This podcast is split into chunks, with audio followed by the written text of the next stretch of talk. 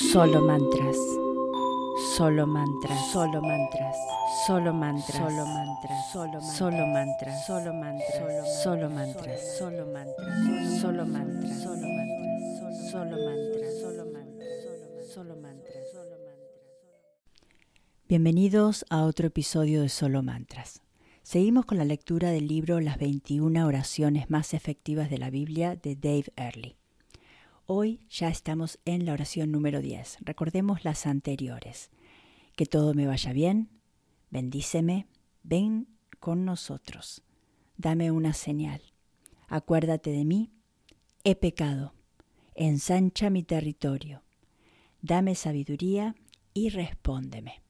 Hoy la oración número 10 es líbranos. La oración de Ezequías, 2 Reyes 19:19. 19 y comienza así. El pobre rey Ezequías tuvo que afrontar una situación peor que su propia muerte. La pesadilla tenía el nombre de Sennacherib, el rey invicto de Asiria. Sennacherib tenía un gran ejército y en sentido literal los carros más modernos. Sennacherib ya había derrotado todas las naciones alrededor de Judá, desde el Líbano al norte hasta Egipto en el sur y ahora se disponía a llevar sus poderosos carros de guerra directamente hacia Judá. Para intimidar a Ezequías, Sennacherib envió un mensaje para recordarle a Judá su total destrucción de nueve ciudades que le habían hecho frente. Su mensaje era claro.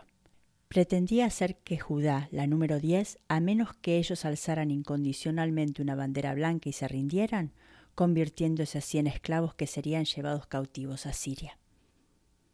Ezequías se enfrentaba a un dilema mortal. La opción A era ver cómo su nación era conquistada por una fuerza superior bajo las ruedas de los carros. La opción B era ver a su pueblo encadenado y con dirección a Siria para ser esclavos allí. ¿Qué podía hacer? ¿Qué haría usted? Ezequías escogió la opción C. Hizo lo que todos deberíamos hacer cuando nos enfrentamos a una presión extrema y ante el ataque de un feroz enemigo se puso a orar. Ezequías tomó la carta en mano de los mensajeros y la leyó. Cuando subió al templo del Señor, la desplegó delante del Señor y en su presencia oró así. Señor, Dios de Israel, entronizado sobre los querubines, solo tú eres el Dios de todos los reinos de la tierra. Tú has hecho los cielos y la tierra. Presta atención, Señor, y escucha. Abre tus ojos, Señor, y mira. Escucha las palabras que Sennacherib ha mandado decir para insultar al Dios viviente. Es verdad, Señor, que los reyes asirios han asolado todas las naciones y sus tierras, han arrojado al fuego sus dioses, y los han destruido, porque no eran dioses sino madera y piedra, ahora de manos humanas.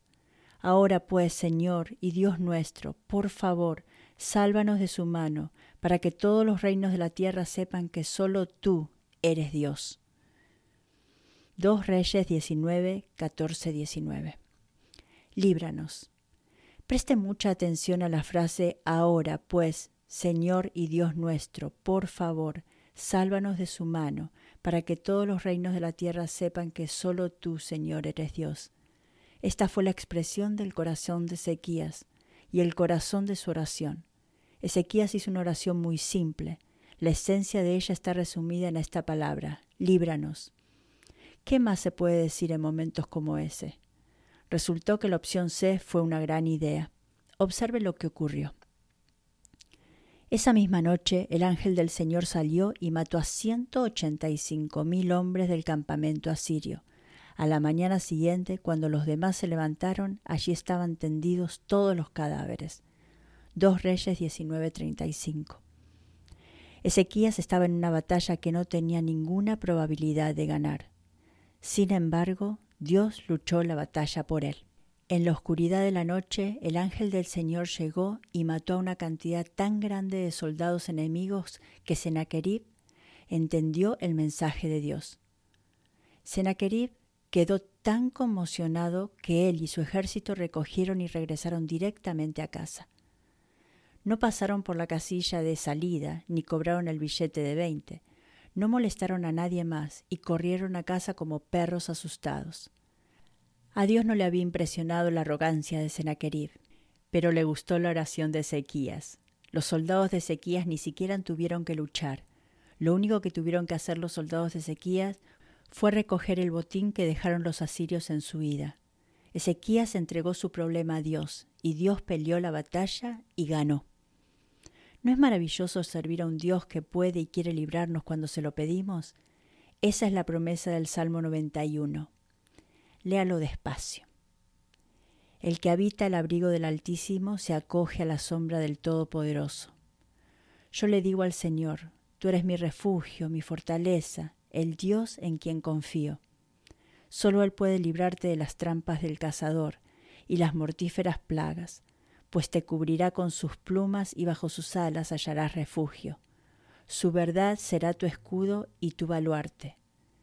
No temerás al terror de la noche, ni la flecha que vuela de día, ni la peste que acecha en las sombras, ni la plaga que destruye al mediodía. Podrán caer mil a tu izquierda y diez mil a tu derecha, pero a ti no te afectará. No tendrás más que abrir bien los ojos para ver a los impíos recibir su merecido. Ya que has puesto al Señor por tu refugio, al Altísimo por tu protección, ningún mal habrá de sobrevivirte, ninguna calamidad llegará a tu hogar, porque Él ordenará que sus ángeles te cuiden en todos tus caminos. Con sus propias manos te levantarán para que no tropieces con piedra alguna. Aplastarás al león y a la víbora, hollarás fieras y serpientes. Yo lo liberaré porque Él se acoge a mí, lo protegeré porque reconoce mi nombre él me invocará y yo le responderé. Estaré con él en momentos de angustia, lo liberaré y lo llenaré de honores, lo colmaré con muchos años de vida y le haré gozar de mi salvación. Qué promesa tan increíble tenemos. Él me invocará y yo le responderé. Estaré con él en momentos de angustia, lo liberaré. Preparando este capítulo, me acordé de muchas historias modernas de hijos de Dios que han clamado a Él y Dios le ha respondido y liberado. No tengo espacio suficiente para contarles todas, pero permítame resumirle unas cuantas. Nevio, un hombre que conoció a Cristo en Ecuador, y dos evangelistas misioneros se vieron atrapados en una emboscada por enojados aldeanos. A los pocos minutos los atacantes se fueron. Cuando Nevio regresó a la aldea, un hombre explicó cuando ellos vieron a todos esos soldados en la cumbre, salieron corriendo para salvar la vida. Nevi usó su experiencia para guiar a toda su familia al Señor. Hoy hay una iglesia cristiana en la comunidad con muchas personas aceptando a Cristo. Corrie Tenblum contó un evento durante la rebelión Genusí en el Congo. Un ejército de rebeldes se acercó a una escuela donde vivían los niños de los misioneros.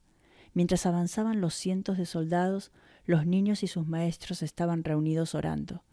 De repente, la fuerza rebelde se detuvo y se retiró. Esto ocurrió de nuevo al día siguiente y después los rebeldes se fueron a luchar a otro lugar. Más adelante, uno de ellos fue herido y le llevaron a la escuela misionera para recibir tratamiento. El doctor le preguntó ¿Por qué no entraron a la escuela como tenían planeado? No pudimos, dijo el soldado. Cuando vimos los cientos de soldados con uniformes blancos, nos asustamos. John Wester Anderson narró la historia de Steve and Phil, dos oficiales de policías cristianos de simple vestimenta, con la misión de descubrir el suministro de droga que estaba arruinando la comunidad de Nutley, New Jersey. Después de orar, descubrieron que la guarida era una cueva. Una noche siguieron a un grupo de jóvenes adultos hasta la cueva.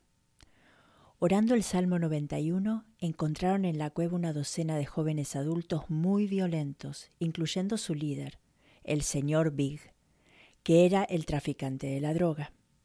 Desarmados, pero llenos de valor, entraron y apresaron con calma al señor Big y al resto. Mientras sacaban a los prisioneros, llegó un coche de policía para llevarlos a la comisaría.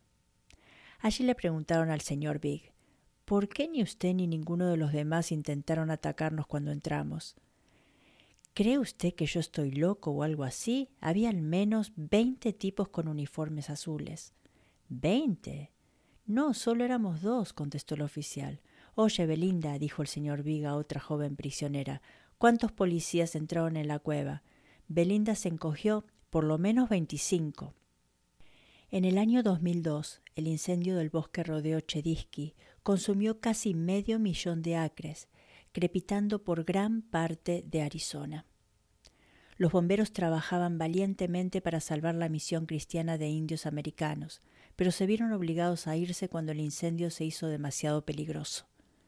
Las oraciones de miles de personas se entremezclaron con la de los niños que le pedían a Dios que salvara la misión. Parecía como si Dios no hubiera oído sus oraciones por liberación cuando el incendio se acercó a pocos metros de la escuela de la misión por tres lados. Pero Dios intervino ningún edificio resultó afectado. Curiosamente, había tres cruces cerca de la entrada de la escuela. En el infierno solo se quemó una.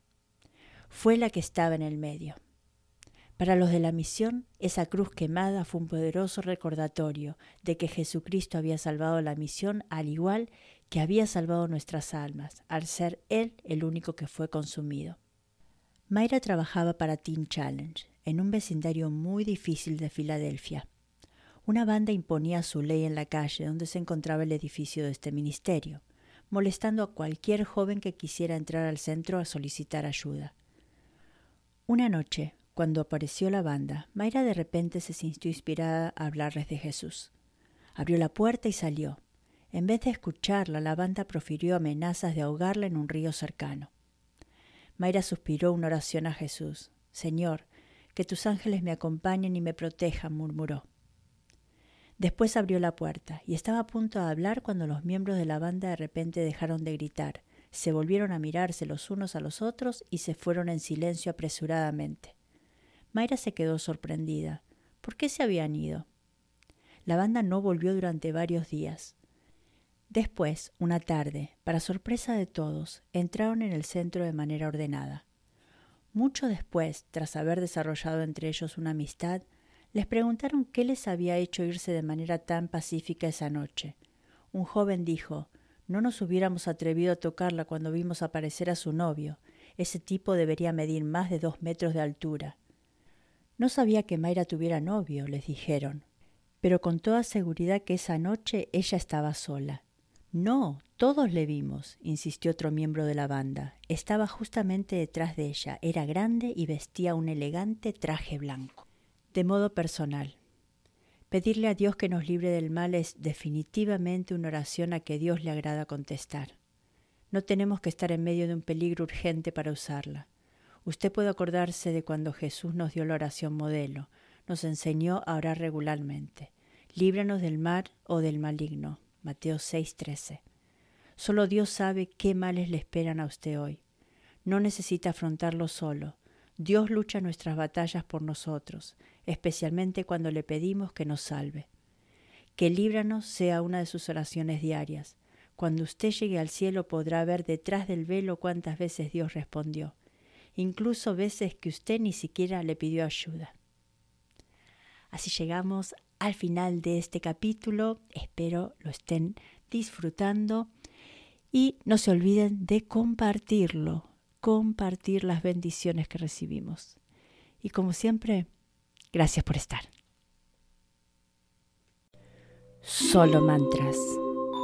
Solo mantras, solo mantras, solo mantras, solo mantras, solo mantras, solo mantras, solo mantras, solo mantras, solo mantras, solo mantras, solo mantras solo mantra, solo mantras, solo mantras, solo mantras.